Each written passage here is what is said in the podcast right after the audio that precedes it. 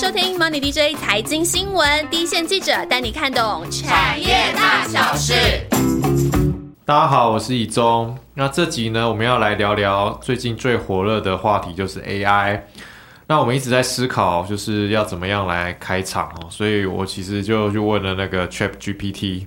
那我就是我就问他说，要怎么开场会比较有趣？要怎么样让大家觉得未来的 AI 是很有潜力之类的？那那个 Chat GPT 的建议呢，就是可以这样开场。他说呢，呃，在科幻电影当中呢，我们看到了各种令人惊奇的场景和科技。例如在钢铁人当中呢，我们呃能够看到能够飞行、具有人工智慧的那个钢铁战甲。那在二零一七年美国的科幻电影当中，也就是《攻壳机动队》。然后我们也可以看到，可以直接连接人类大脑的脑机接口的技术。那未来的超级 AI 呢，还可以帮助医生诊断和治疗疾病，帮助金融机构进行风险控制。那这些场景呢和技术在现实中呢，可能都还没有实现，但是未来都有实现的机会哦。那这是 AI 帮我做的一些开场了。那其实你们可以感觉到他讲的也是蛮，就是蛮言之有物的那种感觉。他其实呢，呃，然后他有提到一个大家都很想知道的一个问题哦，就是啊，这些科幻电影当中的 AI 呢，有一天会不会真的能够成真？那我们这集呢，就是要来好好聊这个话题啦。那一样呢，会分上下两集来进行。那先请到来宾婉清以及庆祥。Hello，嗨，大家好。哦，最近的那个 Chat GPT 爆红，那你们应该都有在用吧？有有有，我有一天呢，就是在注册好了账号以后呢，我大概花了四五个小时在跟他聊天那，主要是聊什么？目的是想要寻找他的领域知识的极限。然后聊什么？什么样领域的知识？对，我我先我先是谁？我有先问他一些跟核能电厂，然后跟离岸风电有关的问题。好硬哦。对，然后后来就想说，啊，其实他还就是他的回答很制式了。然后最后我就觉得他的，我觉得我看出他的中文反应比较。僵化，然后就想说，那问一些跟他有中文的问题，这样哦，英文没有没有英文就我就放弃了这样子，因为他英文很很流畅了这样，那我就问他说，那《赤壁赋》是谁写的？哦，然后就跟我讲说是曹操。哦，曹操。对了，其实是苏轼写的啊，那他就是是苏轼吗？对，是苏。什么？是高中课本还是什么？离我太远。不是，最最重要的事情是，就是他他判断这件事情是，就是他可能他学到跟赤壁有关的东西，很多都跟曹操有关，所以他在判读这件事情的时候，他就直接说是曹操写。那我就跟他讲说不是，他就说对，你说的很对，是曹植写的。然后 疯掉。那我就想说，你可不可以放过曹操那一家人？这样，然后我就觉得，嗯，好了，我们大概就是。大概知道他的问题大概在哪里，然后就把视窗关掉，就没有再继续跟他聊天。所以跟他聊，就是你还是要有一些警觉心嘛，就是他喂给你的东西不一定是真的。对，因为我还问他古诗十九首的事情，但是我觉得古诗十九首可能对他而言真的是太难了，所以后来我就问了，我想说《赤壁赋》应该比较简单，殊不知，嗯，哦，那可能一些开放性的问题可能会比较好。那庆祥，你有一些。我自己没有挑战他知识的极限，我我只挑战他烹饪的极限。就是我就问他说：“呃，ChatGPT，呃，到底什么是苍蝇头？这道菜要怎么做呢？”大家应该相信都吃过这道菜。然后他就跟我讲说：“苍蝇头是一个南方特色菜，是用苍蝇的头还有脖子制作而成的。”所以他就是直接把它肢解了。没错，但他说的很好，他说是一个经济实惠又营养丰富的美食，是没错啊，值得一试哦。就是蛋白质丰富。那苍蝇的脖子很大吗？苍蝇脖子就有一些技术的极限，我想 这不是重点，好不好？好，那大家可能就是或多或少都已经开始使用 Chat GPT 了，但是其实呢，呃，AI 呢，它其实有很多不同的种类啊。那 Chat GPT 它又是属于哪一种 AI 呢？这边就是要先来帮大家小科普一下啦，因为它会关系到未来的 AI 应用有没有机会变成我们想要的那个样子哦。那这边就先请教婉清，他呃最近呢，因为呃婉清呢，因为 AI 的这个 podcast 的，所以他呃有采访了很多位的 AI 专家。那请婉清来帮我们科普一下。其实很多位就也就三个人而已了。婉清现在是 AI 专家。不是，其实很有趣的事情是因为我本身其实跑的路线是传产居多，然后这一次轮到做这个专题的时候，然后后来也是也决定要在 podcast 谈这个题目的时候，其实是。有比较惶恐一点，想说这其实距离我的领域很远。但是其实 AI 这件事情，大家其实如果不管是什么产业的记者，其实他你都会或多或少会听见 AI 这件事情嘛。嗯，那那问了这三个呃学者专家以后呢，也有其我也尝试去跟就是其他就是制造业的业者聊天，然后也问他们说他们怎么看 AI 这样子。嗯哼。那其实，如果你真的把什么呃生成式 AI 是什么东西，Chat GPT 是什么东西，然后在 N AI 当中怎么分类，然后你跑去问真的呃 AI 的专业领域人士的话呢，他们其实会有很多种不同的答案，就是每一个人去分类他们的方式都不太一样，因为他们会用像机器训练的过程去做区分。那它的机器训练过程怎么怎么导致这样子的 AI 的？学习的过程，然后就会把这个 AI 分成哪一类。那所以其实你真的去问每一个人，可能会得到不同的回答。嗯，但是呢，其实我有稍微跟就是在我在问产业的时候，问到那个 IDC 的产业分析师嘛，那他是跟我讲说，其实你可以去，他就讲了一个概念，然后这个概念也是一些科普网站上面解释生成式 AI 的一种说法，就是其实你过去认识的 AI，它其实是面向开发者的。那开发开发者就是他是在小圈圈里面，对对对对对，他就是那个他要应用这个技术的人，那他并不是一个一般的大众这样子。但是生成式 AI 它很特别，它通常拥有一个界面嘛，嗯，那它可能会生成像图画或者是文章，但是它是面向使用者的，就是一般的使用使用大众这样子。嗯，那一样它都是应用这个 AI 的技术，然后会得到一个结果。那以前像面向开发者的 AI，它通常会得到一种判断式的结果，就是是。或是不是比较没有模糊地带？对对对对对，那他就是他只工作，大家希望他做的工作就是这样子。他透过数据学习以后，然后他能够去分析，有一个分析的能力。但是他分析的结果就是很简单这样。那生成式 AI 其实它也学习，然后一样有这样子的能力。然后但是呢，就是你给他指令。然后生成出来的结果是跟你的指令是相同的，这就叫生成式 AI。可以举一些比较具体的例子。呃，其实例子的话很多，因为大家可能就是，当然最现在大家最常玩的是 Chat GPT 嘛，但是其实它在呃声音的领域，然后它在图像的领域上面，其实都有生成式 AI 是大家可以去接触的。这样，那以不同领域来看的话，它生成式出来的结果，比如像是一个年轻女子的哭声。然后或者是一张正在舞台上跳舞的芭蕾舞者的图片，嗯，那或者是其实大家应该问 Chat GPT 可能都问过这个问题，就是请 Chat GPT 去自我介绍这样子，然后就会有一段描述的文字，那这些都是生成式 AI 可能的成果。那其实它在原理跟训练技术上面，它是不会离开 AI 领域的。然后像大量数据啊、机器学习，那通通都是它的一个正常的一个流程这样。那但是像 Chat GPT 呢，其实。你看到他像他这样子讲话，他的讲话的方式就是很流畅，然后很自然嘛。那这个过程是因为他有一个大量的自然语言处理的训练。那这个目的就是让他可以理解自然语言，也可以讲的像自然语言一样。就是你不需要问的很机械式，你可能可能可以直接问他说：“如果我想要去一个什么什么地方的话，我应该要怎么走？”嗯，而不是你以前在 Google Map 上面，你可能只能 key 那个店名。嗯，那如果你在 Google Map 上面打刚刚那一大串话，Google Map 会觉得我找不到这个地点。这样，我甚至发现他有时候，就即便你不不小心打了一些无关紧要的错字，但是他根据上下文的文意，他还是能够判断出你正确的提问。对对，他所以他的他的他接受资讯的方式，其实就变得比较的比较的自然。这样，那本来这就是一个理想嘛，就是你希望他的互动。就是你不需要刻意改变你互动的方式，那它也可以达成你想要的效果，这样子。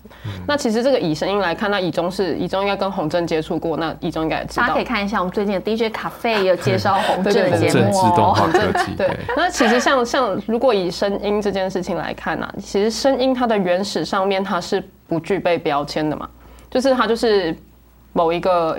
音频，然后或是某一个频率，但是呢，你听了你会觉得悲伤，或者是你听了你会觉得很振奋人心，那都是在机器训练过程当中的时候，他去告诉 AI 说，这样子的音乐很振奋人心，这样子的音乐很悲伤。那它这个是机器训练过程当中你给他的那种意义。那其实这也就是。你在做生成式 AI 的时候，你这样子的自然语言的训练啊，然后或者是你给它的标签，然后让它学习的这个过程，它其实都是生成式 AI 长出来的一个门槛了。就是你要有能力做这件事情，你才能够生提供就是生成式 AI 这样子的服务。好，那其实那个 Chat GPT 红了之后呢，其实很多人呢会拿它来跟元宇宙比较。大家还记得元宇宙吧？去年有一阵子炒得蛮火热的。呃，那其实呃，之前元宇宙的概念也流行一阵子嘛，但是后来因为应用还没有真正的大大量的展开，所以就沉寂下去了。那现在的 AI 是不是也是跟之前元宇宙一样，就只是昙花一现呢？那 AI 的市场有多大呢？晚晴？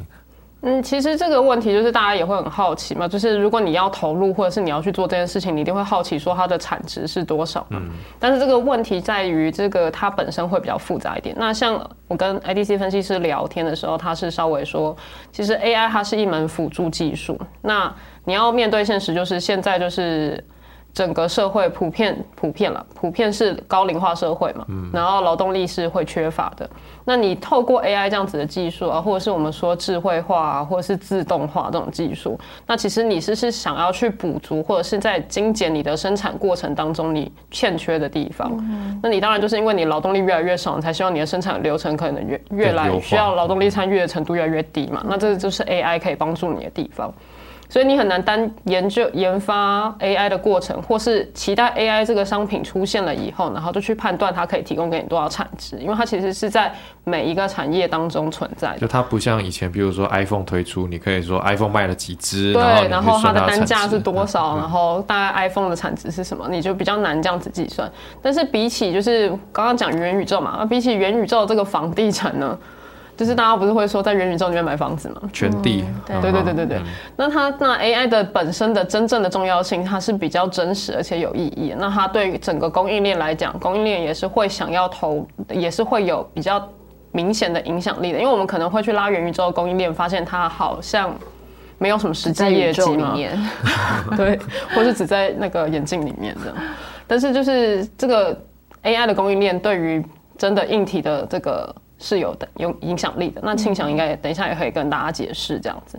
那最重要的事情是，其实我是觉得说，我们应该要去看 AI 未来对于整个产业的影响，那可以做很多很多产业的加速器。所以我觉得以以一个投资概念来看的话呢，就是我们谈加速器这件事情嘛，我们当然期待说 AI 在做一些海量资料训练以后，它可以去做产业分析这样子的工作，这可能都是它未来可以做的。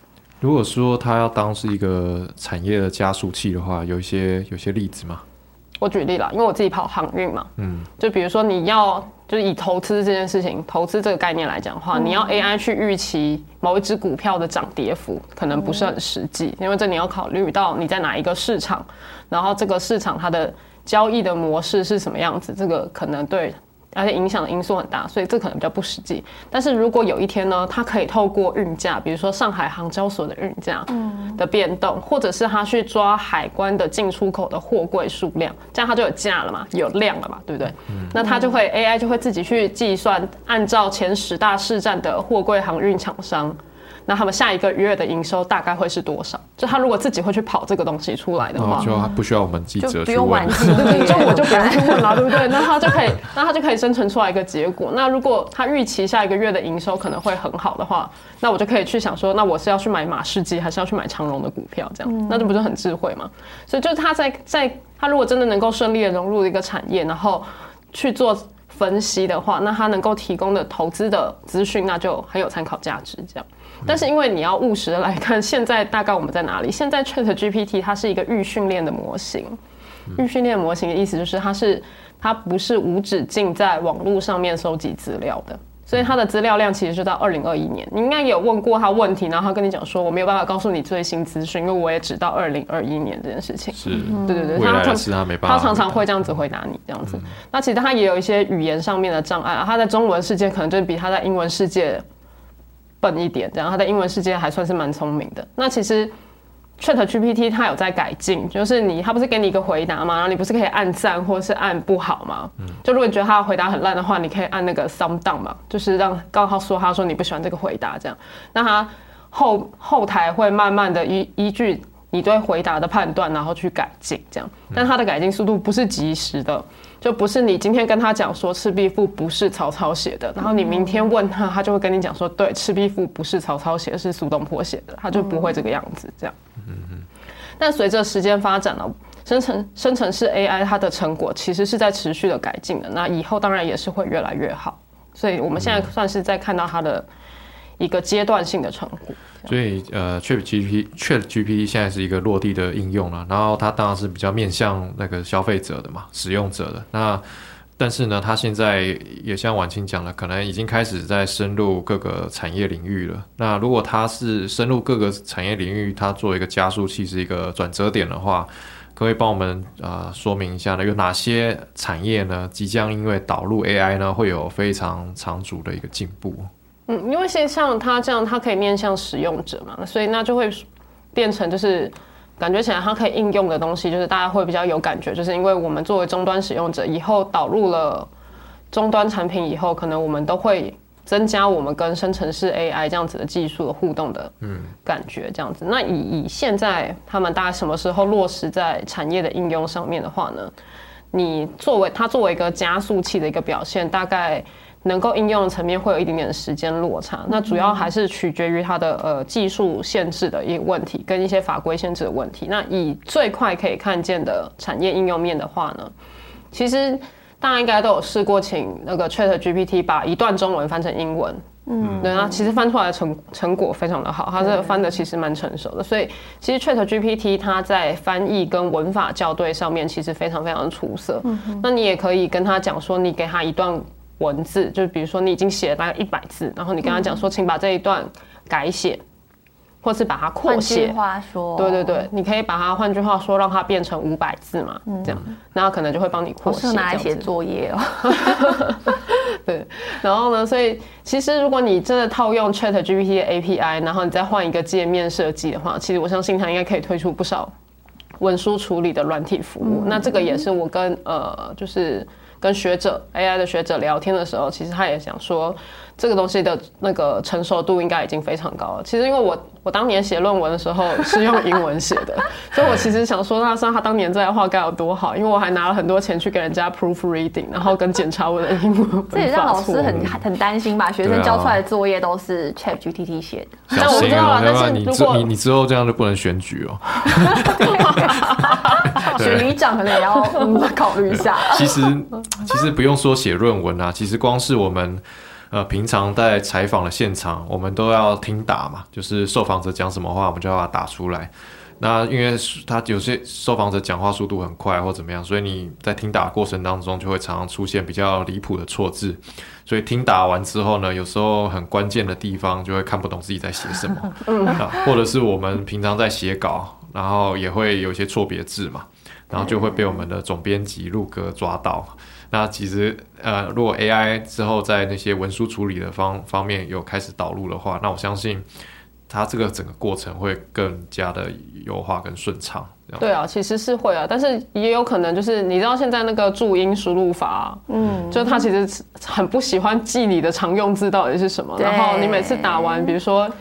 几亿元的时候，他总总是要给我市亿元的亿元。我想说，我又没有跑市府县，你到底干嘛一直给我看市亿元？或者是他会出现在那种，他出现那那个字，他是在词海里面，就是 就是不知道是什么很生冷的那种，对叫不出来。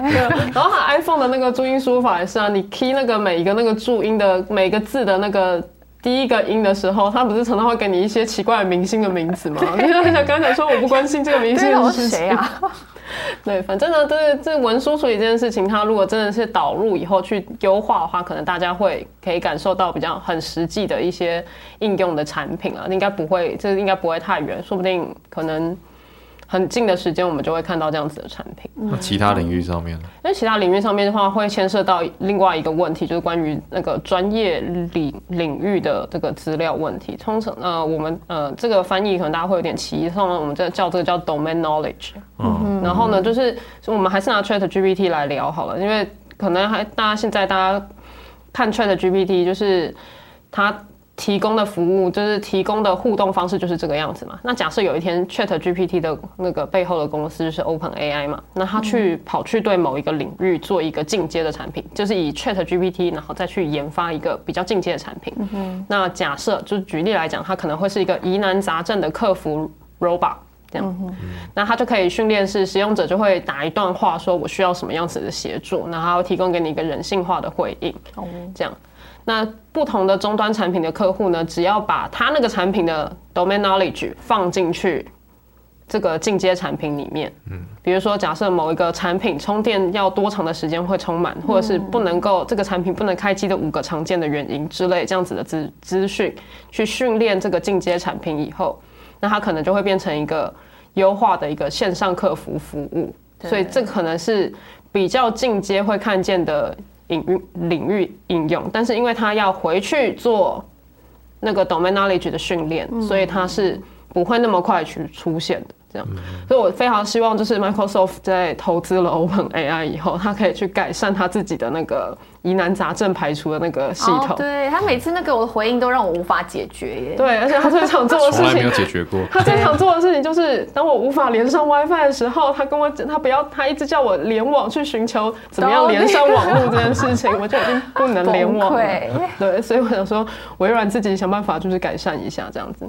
那除了这一种进阶产品之外，在特定的领域上面，更专业的领域上面，假假设就是举例来说，就是医疗。医疗。对，当然很难呢。对对，大家对生成式 AI 可能想说，就是医疗就是。跟生成式 AI 就是大家都期待，就是你跟 AI 互动的时候，它如果可以像个专业的医生一样讲话的话，感觉起来就是可以帮助你排除很多问题嘛。对。那其实 Open AI 执行长他最近也有释出一个资讯，就是说在呃手机上面以后可能可以靠 Chat GPT 这样子的生成式 AI 提供一种叫 AI 医生的服务，这样子。那这个他们有具体的说明什么叫 AI 医生服务，但是意思就是可能说我有点咳嗽了，你可能是新冠这样，他会判断我对类似像这个样子，可能就是这样子的服务。但是也有很多人的想法是，就其实你去问医疗体系的里面的人，他会很希望健保导入 AI，因为健保里面呢，它会有非常多的医疗资讯嘛，而且不只是你的医疗资讯了，你祖宗八代医疗资讯也在里面。假设你们都在健保里嘛，这样，所以他就希望你 key 进身份证字号以后呢，医生那一端就会看到什么健保 AI 就会把这个人过去。发生所有大小疾病，统整成一一篇五百字的摘要，这样讲说，很像健保快一通做的事情。对对对对对，然后他就告诉你说，那他可能会你的药物过敏哦，你你比如说 penicillin 过敏这样，或是你的慢性病病史这样，你的血糖大概已经多少，已经很危险了，然后要怎么样改进这样，然后或者是你。家族里面大概有多少的成员以前发生过心脏主动脉剥离这样？那所以你可以协助医生判断。对，然后就是如果假设家里有很多这样子的人，那这个人现在胸闷，我是不是应该要担心他可能会有这样子的症状出现？这样，那如果他可以提供这样子的服务的话，那就是更进阶，然后有判断性的东西的话，那对于医疗体系来讲，当然会是一个很大的帮助。嗯，那这样的应用还要？它离落地要多久的时间？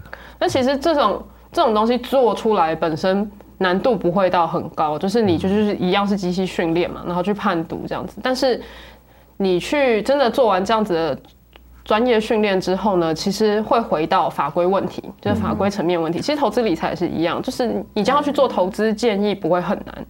但是它是法规把把关这件事情会很重要，谁要负责？对，谁要负责？那你你真的要是我相信了医生，然后才我相信了 AI 医生，然后我采取了某一个。医疗行为，那到时候出事了，对，那我要告谁，对不对？那这就是会变成一个比较大的一个问题，所以当然它就会牵涉到这样子，这个产业想要借 AI 技技术去加速，那它的时程就会拉得比较长。嗯嗯。但是包括投资理财也好，包括医疗行为也好，那这些本来它为什么会有这样子的法法规去保障这些事情？那是是就是它本来就是有存在必要性的嘛？因为像我们一开始在。讨论 AI 这个议题的时候，其实我有跟我们跑半导体的那个同事，就是露露，大家应该也都知道。就我跟露露讨论的时候，他就讲说，其实他觉得很多很多人都在谈 AI 领域应用在 AI 这个技术应用在医疗领域这件事情，那他就觉得说这个事情很严肃。他说，也许可以采用这个技术，但是他必须要很谨慎的态度，不然他没有办法信任医疗行为，这样子会破坏他就是他对医疗这个安全机制的信任，这样。哦，那其实今天开场的时候就有提到，就是应该说是 AI，它有提到，就是像是电影当中的钢铁人，那 AI 跟那钢呃，就电影当中那个 AI 啊，它跟主角互动啊，帮忙解决主主角很多的一些难题啊，帮他破关啊，那这些啊，这种 AI 的未来有机会实现吗？这种的 AI？而钢铁人的 AI，大家应该呃有看过那个漫威，大家知道他的他后来有变成机器人，但他变成机器人之前，他有个名字嘛，他叫 Jarvis。然后 Jarvis 是某一些英文字母的字首。拼出来的一个名字，但其实也是钢铁人这个角色小时候他们家管家的名字之类的，这样，所以他就是完全是电影通，对，他是漫威迷，对，我是漫威迷，对，所以但是大家就可以理解说，所以 Jarvis，因为他以前是钢铁人家里的管家嘛，那他帮他取这个名字，他当然是希望他是他的一个像管家那样子的角色，所以其实 Jarvis 非常的神奇，他可以做很多很多很多事情，但是除了 Jarvis 以外，其实电影里面有很多 AI，大家可能。因为庆祥在我不好意思提太古老，是什么？太古老的电影。我本来想要提那个，我原本想要提一个一九七零年代的《神通情人梦》，大家有看过吗？那是什么？没有，不是辅助，它是跟那个电脑恋爱的故事。好啦，总之那时候大家就对开启 AI 的想象，AI 这些东西有很真的有很多这样。那像。呃，以中喜欢看总比嘛，对不对？就是各种活尸，对对对。然后像 那不知道大家小时候打不打电动？就是欢迎留言给我们哦。有个有个电有个电动改的电影叫《恶灵古堡》，那其实《恶灵古堡》呃，其实我只看我只看第一集跟第二集，但是那个第一集里面呢，就是大家可能记得那个很多那个镭射，然后他们那个镭射攻击过来的时候，那一群人想要逃出那个镭射，就他如果被那个镭射碰到就被切割嘛。OK。然后他们在那个逃跑的过程当中，他们一直有一个红色的影像，镭射影像成型的成像的一个小女生，然后她一直在跟那一群角主角们讲说，你要怎么样逃出去，要怎么离开 Raccoon City 这样子。那她也本身也是一个 AI。那其实他就是具备了一些知识嘛，比如说他知道这个地方的地形啊，然后这个建筑物里面的结构啊，然后这建筑物里面的攻击的模式啊什么的。当然，他是它是一个有点敌敌意的 AI，它不算是完全是支援型的这种 AI 这样子。那反正就是。AI 的形态非常的多，电影里面存在很多不一样的这个 AI，但是他们通常都有一个很大的特色，就是它是跨领域专业知识的 AI。嗯，那比如说像 Jarvis，回到 Jarvis 身上，Jarvis 大概你从电影里面可以看到他会做什么事情，他会他随时会监控钢铁人的身体的体征数据。嗯，那他会平常没事的时候，不是没事的时候，就是钢铁人请他做精密金属加工，就是那个他的那个盔甲的那个模型。那他要做什么？要放什么东西在上面的话，他会帮钢铁人做计算，这样。然后他也可以侦测什么空气中的含氧量之类的。那这个是不是未来 AI 想要变成像 Jarvis 这个样子呢？其实像我跟分我跟分析师跟学者都聊这个问题，虽然听起来这个问题非常的荒谬，但他们都有回答我这个问题。就是像这样子的超级助理，它是 AI 发展的一种理想。那它本身现在有很多困难存在，这当然就是专业领域的训练这件事情。很复杂，那你要怎么样去？你要怎么去训练它？对，然后再加上很多他们这个 AI 的展现出来的能力是他们都有资资及时的资讯处理的功能。嗯，那就会代表说，它要及时资讯处理的话，那它的硬体需求一定要升级，因为它还同时要去找资料这个工作。没错，对，所以它的硬体需求呢，用现在的晶片呢，现在 NVIDIA 它有提供很多现在的 AI 的那个解决方案。嗯，但是你真的用那个方案，你做得出 Jarvis 吗？想想当然应该是很困难这样。对，所以。他另外也提了一个想法，就是，就是这我也跟同事聊，也聊到这件事情，就是到底谁需要 Jarvis？看起来应该就是需要的，就是某一个某一个未来的英雄。对，这这这回到电影，其实其实漫威比你想象中的务实。为什么呢？因为训练 Jarvis，然后把 Jarvis 打造出来。Jarvis 的商业模式是什么？我们现在不太清楚。但是你要研发一个 Jarvis，大概要花很多钱，所以他是钢铁人研发，因为他很有钱，这样对。所以你要回收一个像 Jarvis 这样子的服务，就是你投入投资，你打造一个 Jarvis，但是你要怎么回收它？你怎么收钱？对，这件事情就会非常的难，这样。但这确实是一个方向了。那分析师其实也给了我一个数字，就是他觉得至少大概要十年吧，十年就有 Jarvis 了。对对对对对，因为根据黄仁勋的说法，以后会持续加速啊，对不对？对所以你看我们离 Jarvis 一下，那你要取他什么名字呢？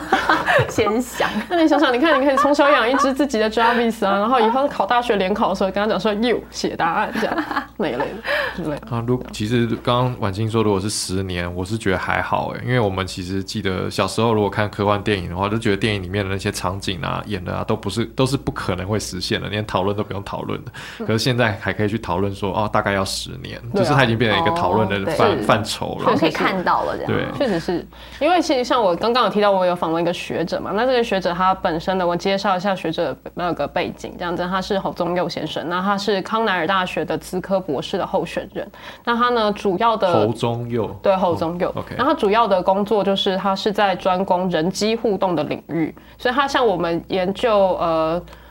像 coding 啊这样子的工程师比较不一样，他是比较在处于社会社会研究的这个角度这样子。那他们他所在的这个研究室，其实就常常处理人类跟 AI 或是人类跟机器人互动的一个团队。所以其实以他的看法来看呢，就是 AI 存在在人类社会上面呢，就是。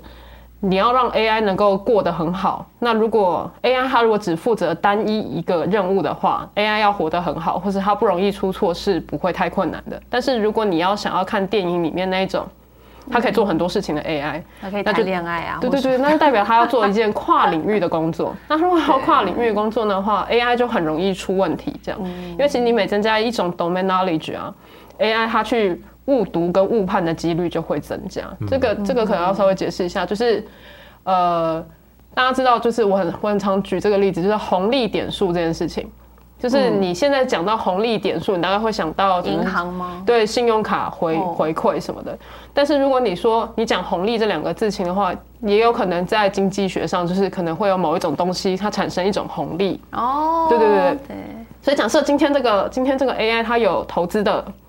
或者他有经济学的专业知识，然后他同时有银行的专业知识，然后当你跟他讲红利的时候呢，他就想说要搞红利，对，那他可能要花很多时间从你的上下文当中，你要慢慢帮他排除，嗯，最后你才会得到正确答案。那这可能这不是大家的期待，大家期待就是 AI 可以给你一个立即性的判断嘛，嗯，或者是立即性的成果。对，但是他也觉得大家不要觉得说，就是好像这样十年好像都还很遥远，所以 AI 好像离我们还是没有什么商品化的一个空间。他说这样云端情人就有点像刚刚庆祥讲的那个比较老的那个电影《神通情人梦》。对对对，云端情人呢？云端情人里面神通这个字应该蛮蛮古老。神通啊，真的，八零年代以前才会翻神通之类的，这样。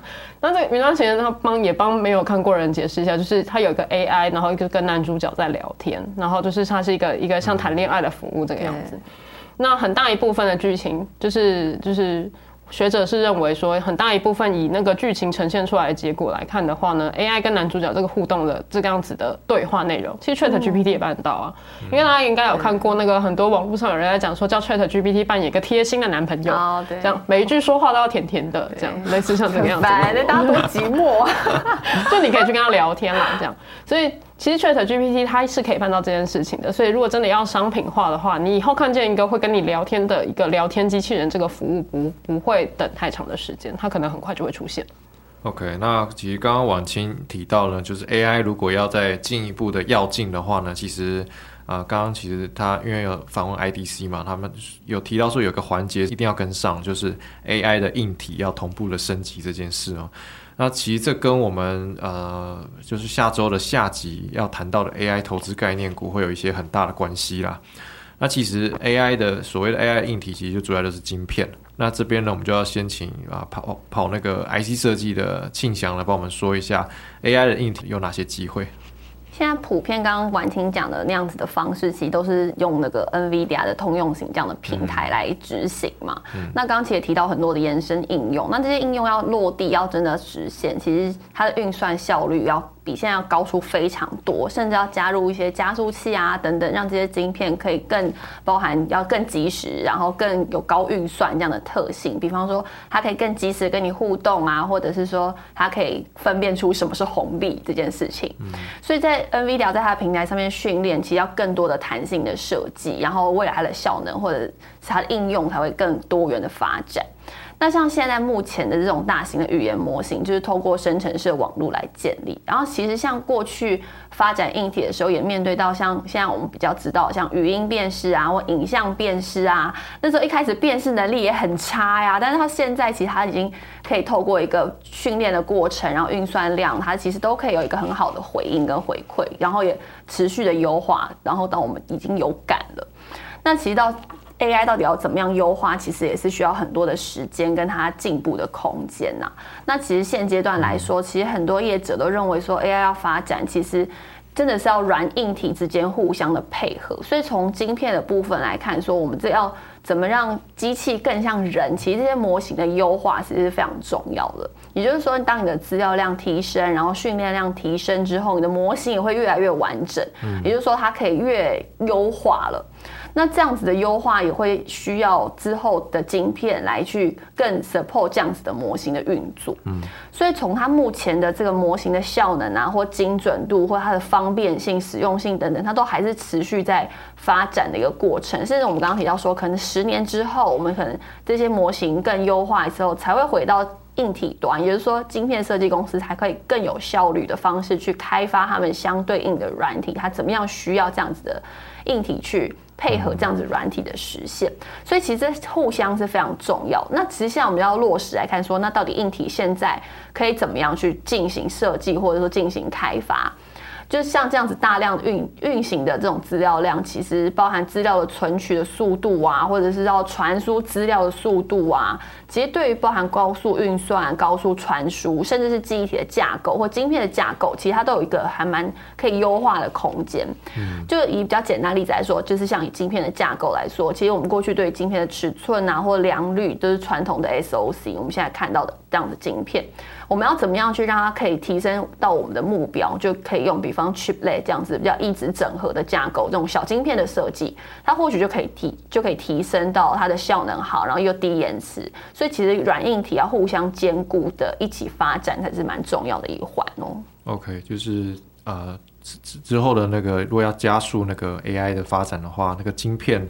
它可能不是也只有晶片本身的问题，还有它周边的一些设计，然后如何配套，然后甚至是架构一些小晶片，来让它的效能更优化，这件事情才能够让整个硬体能够匹配得了 AI，它想要再进一步进行更多运算、更更精准的运算这件事情上面。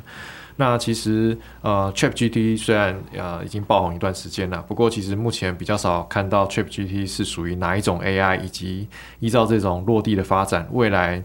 啊，AI 在哪些领域比较有可观的进进步？这些这些讨论啊，那这集呃晚清访问了很多的专专家哦，那帮我们对于 AI 的未来发展提供了一些线索。那同时呢，呃，AI 如果要迈开更大的步伐，在硬体就一定要跟得上才可以哦。那庆祥也帮我们勾勒所谓的 AI 硬体到底是什么样的东西。那我们下一集呢，就会来聊一聊 AI 的相关概念股，哪些可以留意。那我们就下周见喽，拜拜，拜拜，拜拜。